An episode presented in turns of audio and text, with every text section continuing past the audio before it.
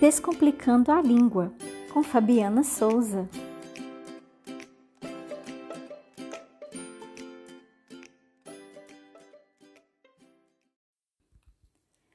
Oi, pessoal, tudo bem? Bem-vindos ao quarto episódio do Descomplicando a Língua. No episódio de hoje, vou falar sobre a diferença entre produção de textos e redação.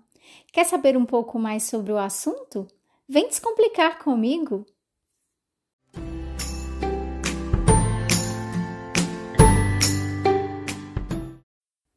Quem é aluno ou gosta de estudar a língua já deve ter ouvido falar em produção de textos, redação e provavelmente achou que se tratava da mesma coisa.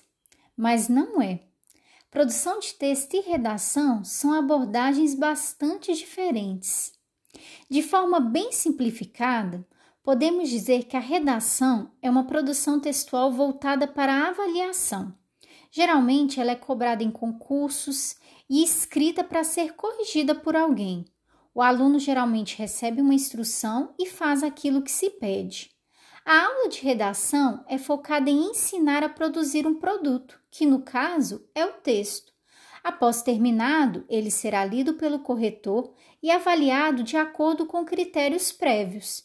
E geralmente são estudados os modelos narração, descrição e dissertação, que são os que mais caem em avaliações como vestibulares e concursos.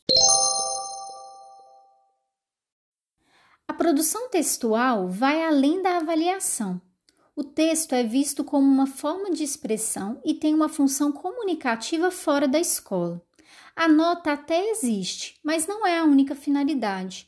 O processo é o mais importante. A aula de produção textual é focada no processo de produção do texto. Nesse sentido, a reescrita é fundamental, pois um bom texto passa por mais de uma escrita. São estudados os diferentes gêneros e tipologias textuais, e o aluno aprende a produzir textos para se comunicar e também interpretar melhor os discursos com os quais tem contato no dia a dia. Vocês podem estar se perguntando: então estudar redação é ruim?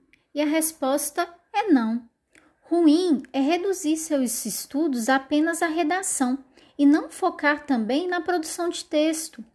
Nós usamos redações em situações muito específicas em nossas vidas, geralmente em contextos de avaliação, enquanto as produções textuais nos acompanharão ao longo de toda a nossa vida, seja num bilhete para avisar que fomos à padaria ou num relatório que vai ser mostrado para o chefe.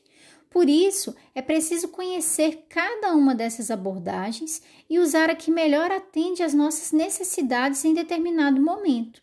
Mas fato é que quanto melhor desenvolvemos a nossa habilidade de produção de texto, melhor será quando tivermos que produzir redações, pois quanto mais habilidades nós temos, mais fácil é na hora de escrever. Quando se fala em ensino, apenas por essa descrição é possível perceber que a produção de texto é a melhor forma de trabalhar a escrita. E vocês podem se perguntar: então, por que, que a maioria das escolas ensina redação? Porque a maioria dos alunos prefere o processo de escrita mais rápido. E a ideia de que um texto na escola só serve para ser avaliado, infelizmente, ainda predomina. Além disso, a redação tem sido usada como uma ferramenta de ingresso na universidade e nós, professores, temos o dever de auxiliar os nossos alunos a alcançarem os seus objetivos.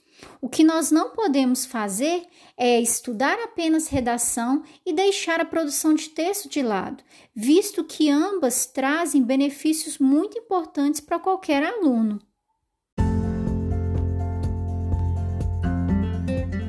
Resumindo, redação e produção de textos são conceitos diferentes.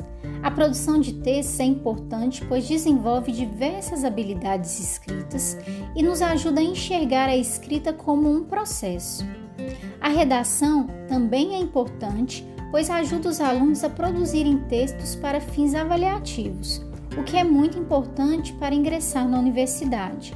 Ou seja, Ambas têm uma importante contribuição para o aprendizado.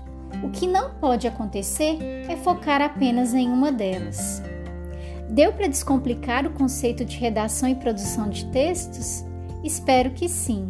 Até o próximo episódio.